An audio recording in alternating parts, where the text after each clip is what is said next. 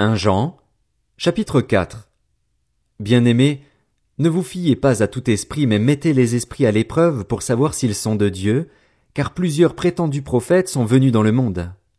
Voici comment identifier l'esprit de Dieu. Tout esprit qui reconnaît que Jésus est le Messie venu en homme est de Dieu. Et si un esprit ne reconnaît pas que Jésus est le Messie venu en homme, il n'est pas de Dieu. C'est l'esprit de l'Antichrist. Vous avez appris sa venue, et maintenant déjà il est dans le monde. Vous, petits enfants, vous êtes de Dieu et vous avez vaincu ces prétendus prophètes parce que celui qui est en vous est plus grand que celui qui est dans le monde. Eux, ils sont du monde.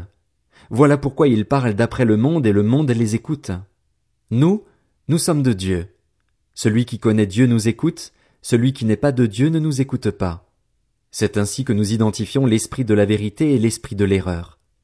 Bien-aimés, Aimons-nous les uns les autres, car l'amour vient de Dieu, et toute personne qui aime est née de Dieu et connaît Dieu. Celui qui n'aime pas n'a pas connu Dieu, car Dieu est amour. Voici comment l'amour de Dieu s'est manifesté envers nous. Dieu a envoyé son Fils unique dans le monde afin que par lui nous ayons la vie. Et cet amour consiste non pas dans le fait que nous, nous avons aimé Dieu, mais dans le fait que lui nous a aimés et envoyé son Fils comme victime expiatoire pour nos péchés. Bien-aimés, Puisque Dieu nous a tant aimés, nous devons nous aussi nous aimer les uns les autres. Personne n'a jamais vu Dieu. Si nous nous aimons les uns les autres, Dieu demeure en nous et son amour est parfait en nous. Nous reconnaissons que nous demeurons en lui et qu'il demeure en nous au fait qu'il nous a donné de son esprit. Et nous, nous avons vu et nous attestons que le Père a envoyé le Fils comme sauveur du monde.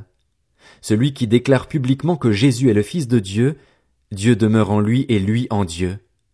Or nous, nous avons connu l'amour que Dieu a pour nous et nous y avons cru. Dieu est amour et celui qui demeure dans l'amour demeure en Dieu et Dieu demeure en lui. C'est en cela que l'amour est parfait en nous, de sorte que nous aurons de l'assurance le jour du jugement parce que nous sommes dans ce monde tel que lui, il est. Il n'y a pas de peur dans l'amour. Au contraire, l'amour parfait chasse la peur, car la peur implique une punition. Celui qui éprouve de la peur n'est pas parfait dans l'amour. Quant à nous, nous l'aimons parce qu'il nous a aimés le premier. Si quelqu'un dit J'aime Dieu alors qu'il déteste son frère, c'est un menteur. En effet, si quelqu'un n'aime pas son frère qu'il voit, comment peut-il aimer Dieu qu'il ne voit pas? Or, voici le commandement que nous avons reçu de lui. Celui qui aime Dieu doit aussi aimer son frère.